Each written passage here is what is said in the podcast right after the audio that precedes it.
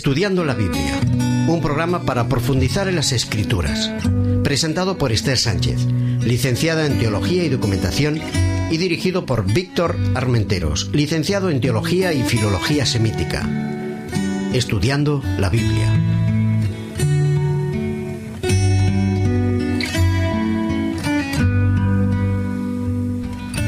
Amigos, bienvenidos a nuestro programa cuyo tema general son la religión en las relaciones humanas. Estamos ya por nuestro sexto programa, al que hemos titulado La religión en el trabajo.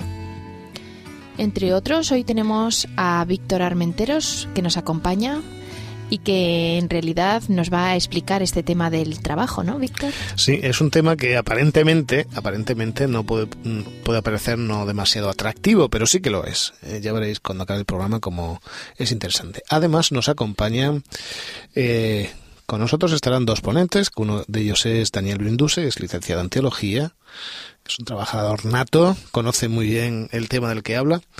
Y nuevamente está con nosotros una licenciada en psicología, que es Belén Dieste, dando esos consejos tan prácticos con los que nos suele amenizar su, su sección.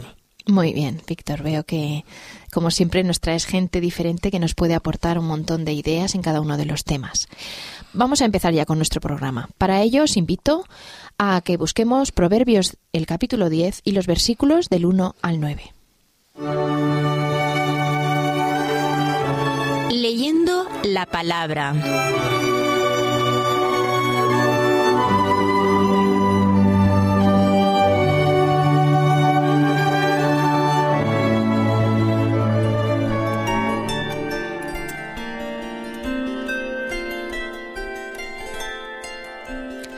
Las sentencias de Salomón.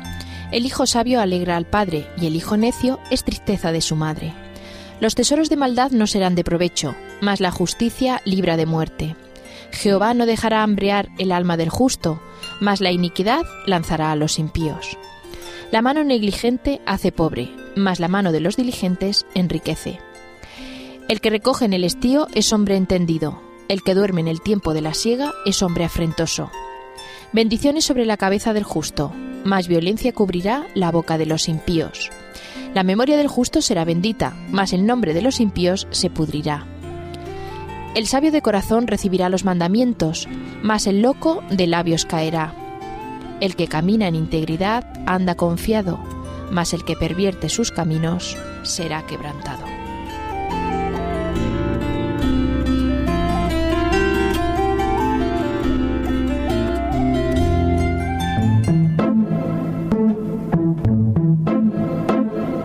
El secreto de las formas.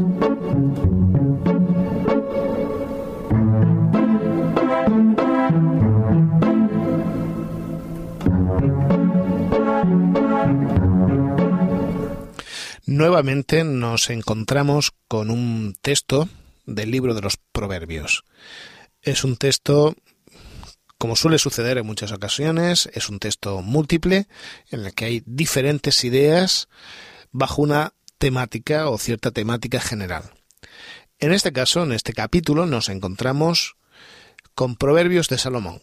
En el libro de Proverbios no todos son del rey Salomón, hay algunos que él recopiló de otras culturas, sobre todo de la cultura temanita, que es una, era una cultura sabia, de gente muy preocupada con la sabiduría en el concepto oriental. Aquí nos encontramos, sin embargo, con salmos del propio Salomón, resultado de sus reflexiones sobre la vida de este hombre que era sabio en extremo.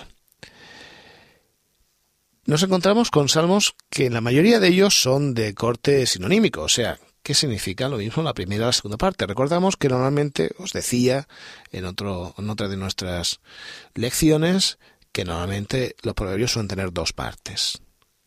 En este caso vamos a encontrar la mayoría de ellas son iguales, pero no todas. Así que yo le voy a proponer a Esther, ¿eh? le voy a leer los nueve versículos que tenemos, ¿vale? Por lo tanto hay nueve refranes ahí, que ella intente decirme cada uno si ella ve mm, de qué tipo es. Primero, muy sencillo. El hijo sabio alegra al padre. El hijo necio es la tristeza de la madre. Tenemos una oposición. ¿Cómo sería? ¿Contrario?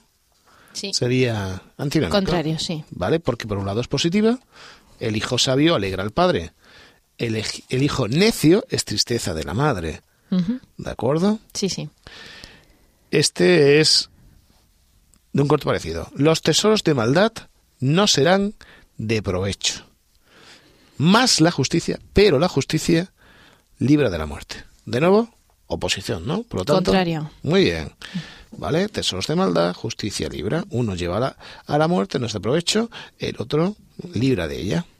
Más o menos los nueve son. Es parecido, no, no todos, ¿eh?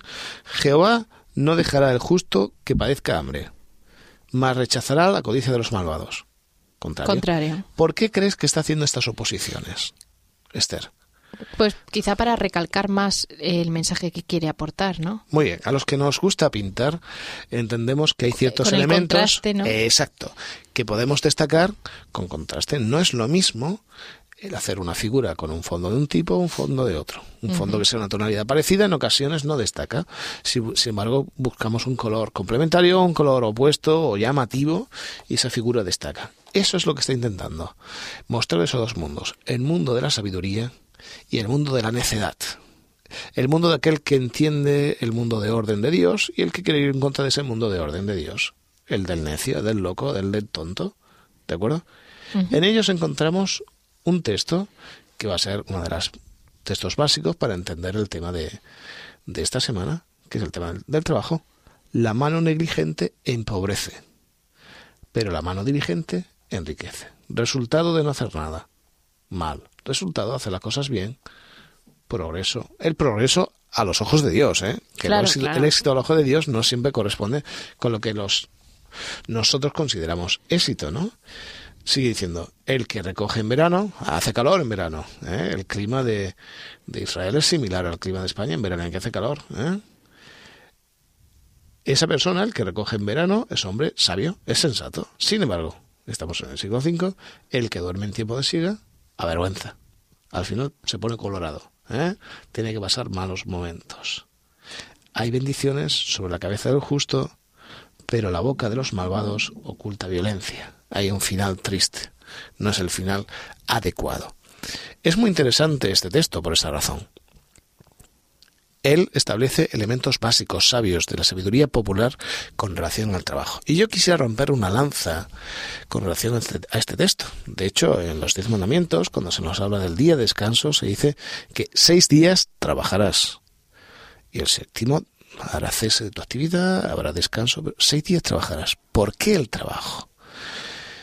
Bien, pensemos que el ser humano está pensado para crear, para desarrollarse, para crecer, para experimentar. Tenemos en ocasiones un concepto equivocado del trabajo. A mí me gusta mucho el concepto, aunque no comparta otras eh, teologías ni otras ideas, el concepto calvinista del trabajo. Es decir, nosotros expresamos lo que somos, nuestra calidad de cristianos, también trabajando y haciendo un buen trabajo, siendo honestos, siendo sensatos, siendo personas que elaboran su trabajo y cualquier tipo de trabajo, no solamente los trabajos considerados correctos socialmente, y cuando digo esto quiero decir pues trabajos de titulación, doctor, médico, profesor, etcétera, sino también los trabajos manuales. Hay dignidad en el trabajo. Y hay tanta dignidad en un trabajo bien hecho de índole manual como de índole intelectual. Es un concepto eh, equívoco en el que el cuerpo es un elemento negativo frente al espíritu o la mente, que es un elemento positivo. No, en la Biblia no aparece esa diferenciación. Hay un elemento positivo en el trabajo, tanto en el manual como en el intelectual. Así que, mm, ¿por qué no empezamos a experimentar, sobre todo trabajo que desarrolle un carácter, que nos haga ser personas equilibradas y además gozar del hecho de trabajar? Porque eso, curiosamente, es lo sabio.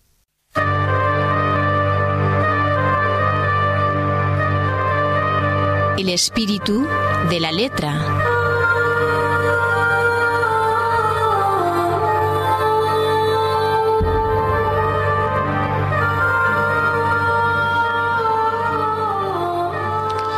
Es un placer tener con nosotros en esta sección de nuestro programa a Daniel Brinduse. Daniel Brinduse es licenciado en teología y, y es de Rumanía. ¿De qué parte de Rumanía?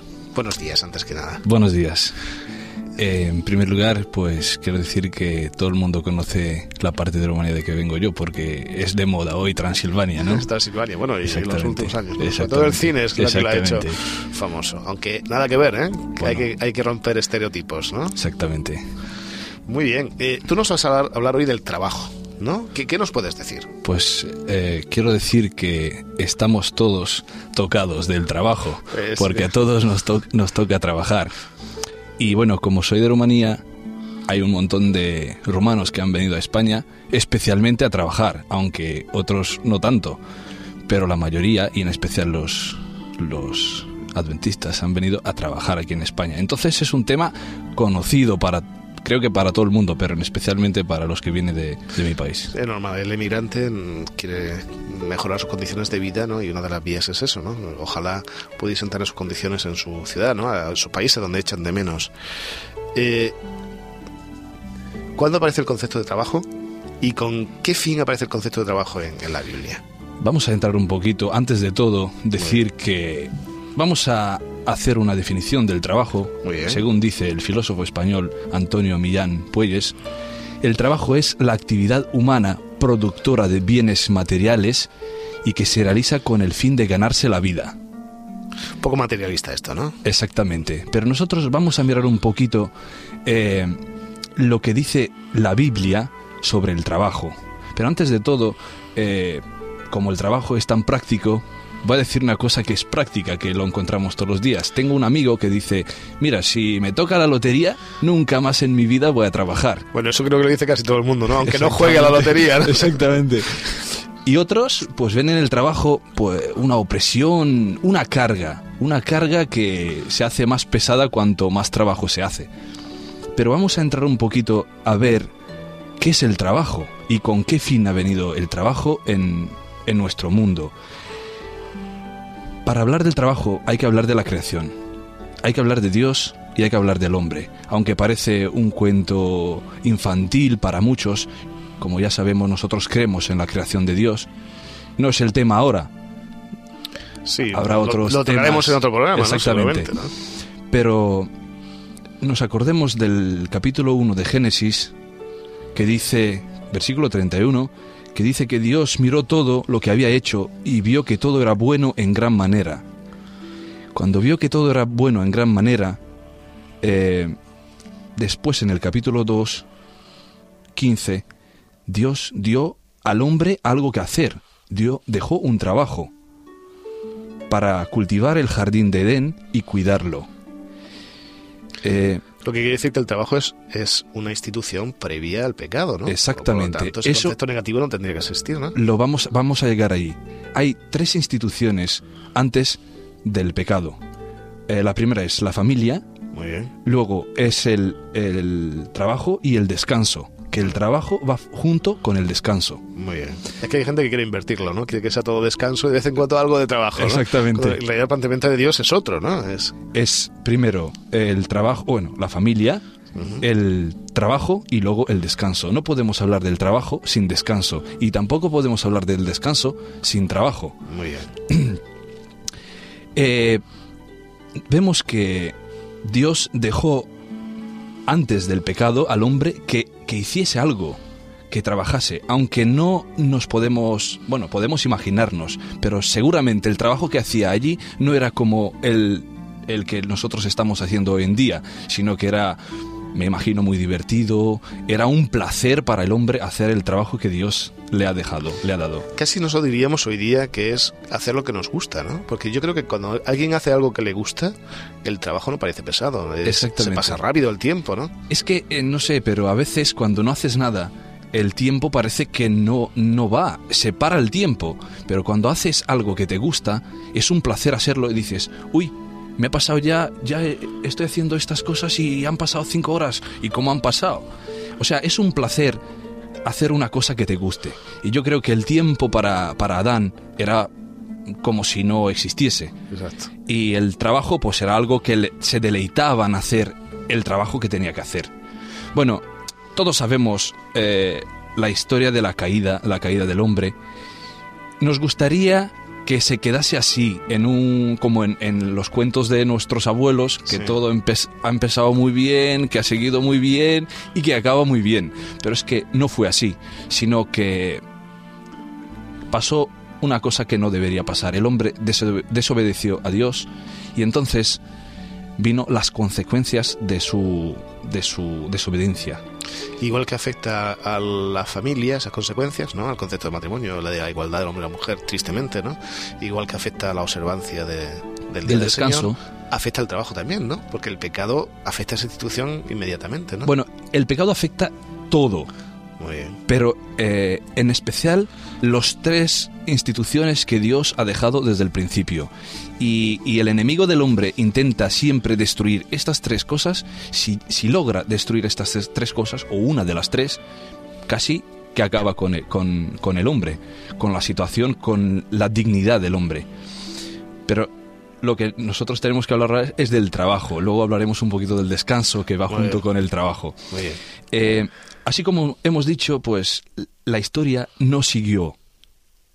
Por desgracia, por desgracia, no siguió así. Entonces el trabajo ha llegado a ser algo, pues, un- una maldición. Maldición en el sentido de que eh, el hombre tenía que ganarse la vida con, su, con el sudor de su, su frente y, el, y la tierra desde ahora en adelante no va a, a dar los frutos que antes daba sin necesidad de, de plantas que no le gustase al hombre, sino que desde ahora en adelante pues la tierra será maldecida y el hombre ten- tendrá que ganarse su vida trabajando la tierra. Eh, lo que se intenta hoy es que este concepto que se, que se quite de la vida del hombre este concepto, que es una maldición el trabajo en sí, pero el trabajo ha sido instituido por Dios no para ser una maldición, sino para ser una protección en la mente del hombre y en la actividad que él tenía que desarrollar. Eh, Claro, seguramente ese tipo de trabajo que Dios nos propone, ¿no? Que no es el trabajo maldición, no es el trabajo... Claro, todo el mundo no puede escogerlo, ¿no? Nosotros vivimos en países en los que hay cierta, cierto mercado que permite escoger más o menos, más o menos. Hay gente que no tiene esa oportunidad. Pero quizá lo que había que buscar es el placer, ¿no? El desarrollo de la persona en, el trabajo. es muy interesante que hay eh, dos, dos tendencias en, en el mundo y esto se ve eh, en América Latina y, luego en Europa, que hay dos tendencias sobre el trabajo. Uno dice que el trabajo manual o el trabajo práctico es algo malo y otros dicen que no, que eso es bueno. Y, y esto eh, se nota en la cultura, se, se ve en, en la actitud que tiene la gente sobre el trabajo. Unos tienen el, el concepto de que es muy malo trabajar y otros que bueno, que el trabajar es bueno, que desarrolla eh, al hombre. Eso es muy interesante porque la Biblia nos presenta que el trabajo, lo manual, no es malo en sí. Eso es una una idea griega, una idea platónica, ¿no? Exactamente. O sea, es lo mismo una persona que puede leer originales de la Biblia que una persona que hace un, un muro en una casa, ¿no? Yo quería preguntarte, ¿cuál, así a modo más o menos de resumen, de conclusión, cuál crees que debiera ser la actitud del cristiano frente al trabajo? Eh, hoy en día se quiere eludir el trabajo. Cuando no está el jefe, pues todo el mundo tan contento y hace lo que le da la gana. Pero el concepto cristiano del trabajo no es este. El cristiano, eh, la religión hace parte del trabajo. O sea, el, el trabajador tiene que ser responsable, aunque esté trabajando fuera, aunque esté trabajando en su casa, aunque esté en la familia, y él, él debe ser responsable de lo que está haciendo. Dios pide responsabilidad en cualquier cualquier eh, parte de nuestra vida y en el trabajo también. Hay que ser responsable, hay que ser honestos y siempre hay que eh, desmarcar un poquito el, el- Le, le llamamos materialista, quizá, la ¿no? idea materialista y el hecho de que trabajar es malo y cuando podemos escapar, pues fenomenal. Ya no hay ningún problema, nos sentimos muy bien, muy bien. No es así. Dios nos pide responsabilidad para todos los trabajos que estamos haciendo, aunque sea dentro de la iglesia o fuera de la iglesia, En cualquier lugar. en cualquier Muy lugar. bien, pues a modo de resumen yo quisiera agradecerte, en primer lugar, las ideas que nos ha dado y que pensásemos un poco en eso. Vamos a intentar en nuestra vida, si es posible, porque esto es muy fácil de decir desde aquí, pero a veces no es fácil cuando uno tiene que trabajar cada día, pero a crecer, crecer no solo en nuestra familia, en nuestro entorno, sino crecer también en nuestro trabajo. Una Y- última frase. Sí, quiero decir que el trabajo cualquiera que fuese, además de ser bueno y necesario, proporciona al hombre el talante para realzar su inmensa dignidad. Muy bien. Seamos más dignos entonces. Exactamente. Muchas gracias, Daniel. De nada.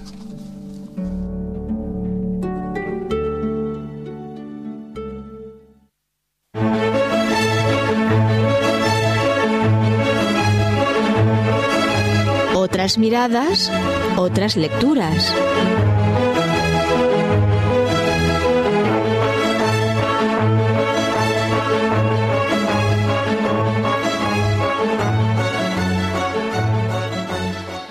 El libro que os presento se titula Hechos de los Apóstoles. Está escrito por una autora norteamericana, Elena de White.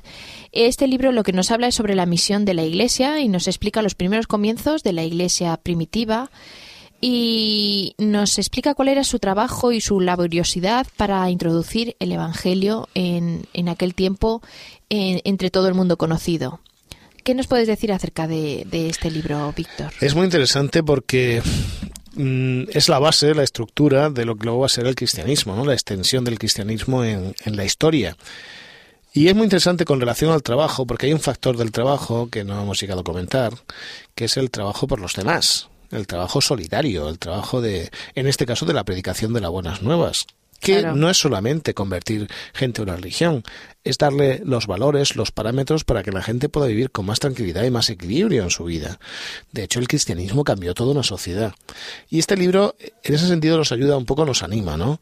Ese factor del trabajo no solamente para mis cosas o para las cosas de mi entorno, sino por ayuda con el entorno solidario, con el entorno de- desde una perspectiva cristiana del resto de gente, ¿no? De la gente que nos rodea y que a veces mm, lleva una vida equilibrada, desequilibrada porque no, no conoce a Jesús o no conoce lo que implica las buenas nuevas, ¿no? El Evangelio.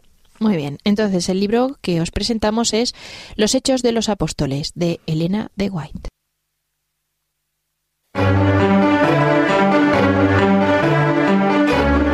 A viva voz.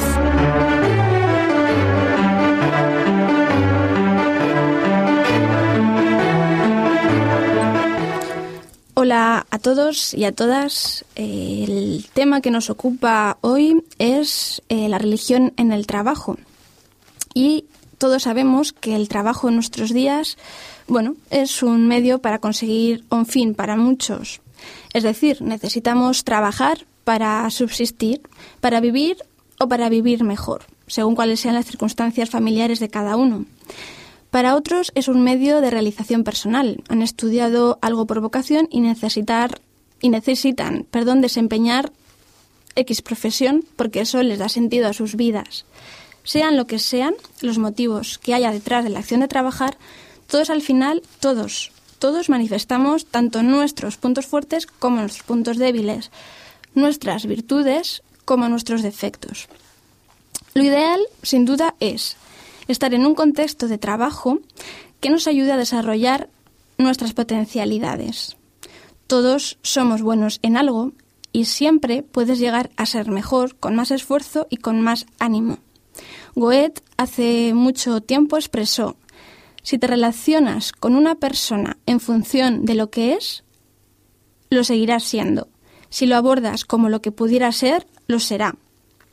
Dar lo mejor de nosotros mismos cuando las condiciones son favorables y los compañeros, los jefes, se relacionan con nosotros de forma que nos vean competentes, incluso capaces de dar todavía más de lo que damos, es fácil y sin ninguna duda deseable. Todos coincidimos en que este escenario ideal no siempre se da. Hay otros escenarios posibles y son eh, lamentablemente los más frecuentes. Dar de nosotros mismos lo mejor cuando las condiciones no son favorables, cuando no se nos reconoce, cuando se nos ningunea, cuando se nos excluye, no es fácil. Y es que no reconocer a alguien es condenarlo a no existir. Reconocer en, algún, en alguien únicamente sus carencias es predisponerla al fracaso. Y esto es más frecuente de lo que nos parece.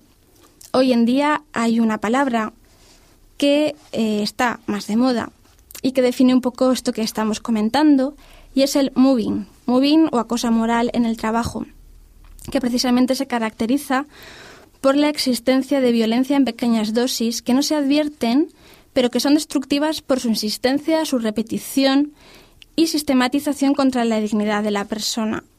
Lo que es claro es que cualquier tipo de maltrato destruye a la persona, y digo maltrato en el sentido de no tratar bien. Y todos sabemos que hay muchas formas de no tratar bien. Algunas son más evidentes que otras.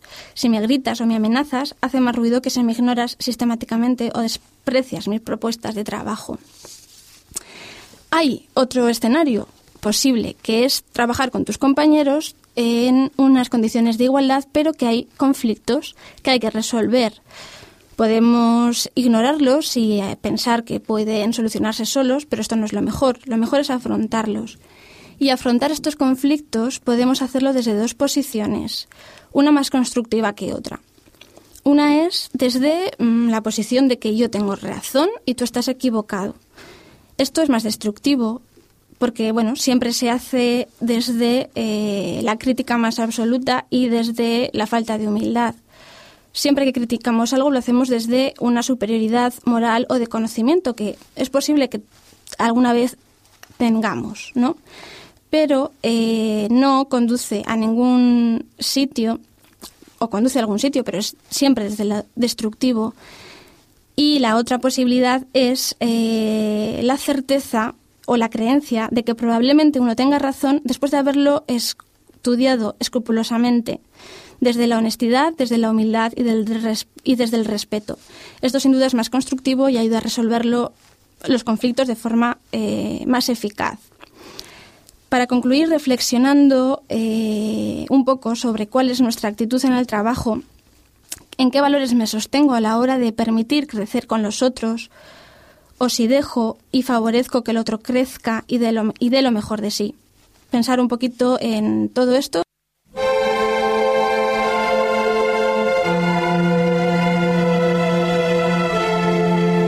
De todo corazón.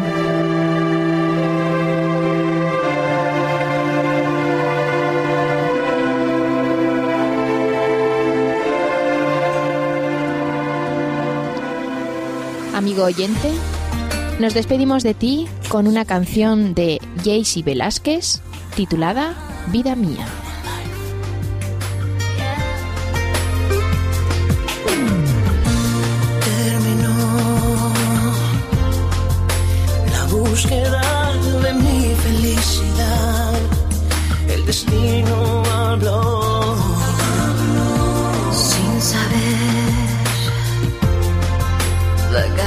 And.